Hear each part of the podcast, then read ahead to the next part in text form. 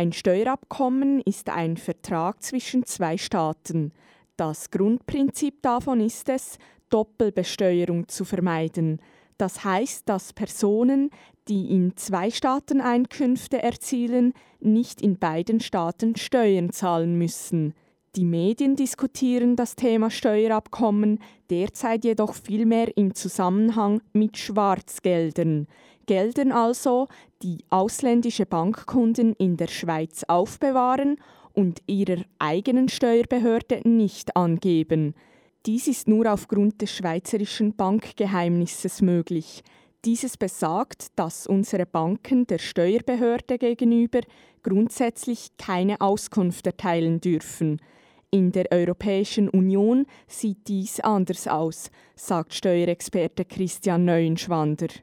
Der automatische Informationsaustausch äh, ist in der EU Tatsache und die Europäische Union möchte natürlich diesen auch auf die Schweiz ausdehnen. Dem steht einerseits das Bankkundengeheimnis entgegen, also die Gewissheit des Bankkunden, dass seine Daten nicht an Steuerverwaltungen bekannt gegeben werden.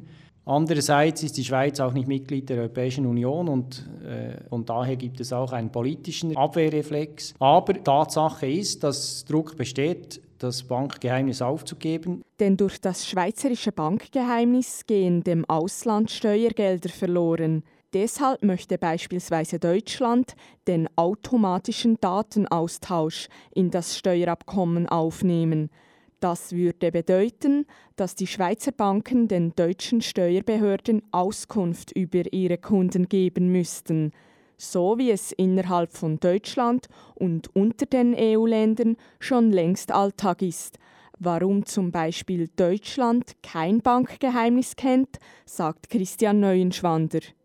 Letztendlich ist es in einem ganz unterschiedlichen Staatsverständnis begründet. Das Ziel, mindestens in den Köpfen deutscher Politiker, die möchten einen äh, gläsernen Bürger. Das heißt, einen Bürger, der für die Behörden jederzeit uneingeschränkt und vollständig einsehbar ist. Dazu dient auch der Datenaustausch zwischen Steuerverwaltung und Bank. Diesen Austausch sieht das schweizerische Steuerrecht nicht vor. Das Bankgeheimnis ist eine Spezialität der Schweiz. Hier können Leute ein Konto öffnen, ohne dass die Steuerbehörde davon erfährt.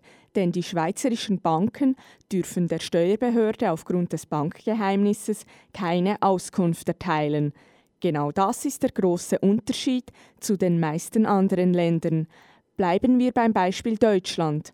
Angenommen, eine Schweizerin oder ein Schweizer eröffnet in Deutschland eine Kontobeziehung. Dies mit der Absicht der Schweizer Steuerbehörde, das Konto nicht anzugeben und somit weniger Steuern bezahlen zu müssen.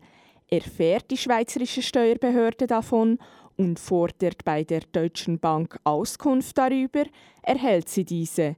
Denn in Deutschland gibt es kein Bankgeheimnis. So unterschiedlich die Auskunftsregelungen in Deutschland und der Schweiz sind, so unterschiedlich sind auch die Folgen für den, der der Steuerbehörde nicht als seine Vermögenswerte angibt. Ja, also eben, das geht dann sehr weit, oder? Die Steuervergehen in Deutschland werden dann äh, geahndet mit beispielsweise mit Gefängnis. Wir erinnern uns an den berühmten Fall des äh, Peter Graf, der Vater von Steffi Graf. Äh, der war äh, Irrtum vorbehalten ein Jahr im Gefängnis für Steuervergehen. Also das geht dann sehr, sehr weit. In der Schweiz sind die Steuervergehen äh, werden natürlich in dem Sinn äh, milde bestraft, als es reine Steuerstrafen sind. Das heißt, man bezahlt eine Strafsteuer und einen Zins auf den zu spät gezahlten Steuern.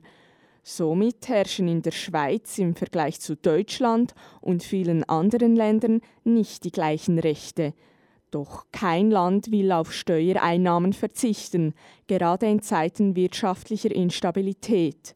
Mächtige Partnerstaaten wie Deutschland oder Amerika fordern immer mehr Maßnahmen für die Bekämpfung von Steuerhinterziehung.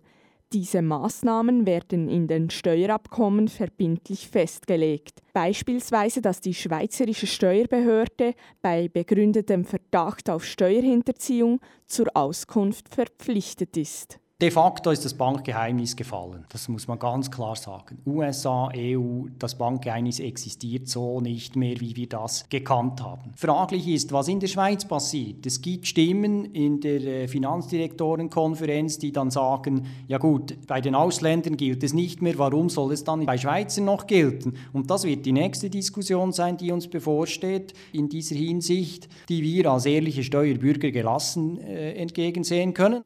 Denn in der Schweiz sei es im Gegensatz zu anderen Ländern noch kein Volkssport, der Steuerbehörde Vermögenswerte nicht anzugeben, sagt Christian Neuenschwander. Im Gegensatz zu anderen Ländern hat die Schweiz auch nach wie vor relativ tiefe Steuersätze und der schweizerische Staat hat eine gesunde finanzielle Basis.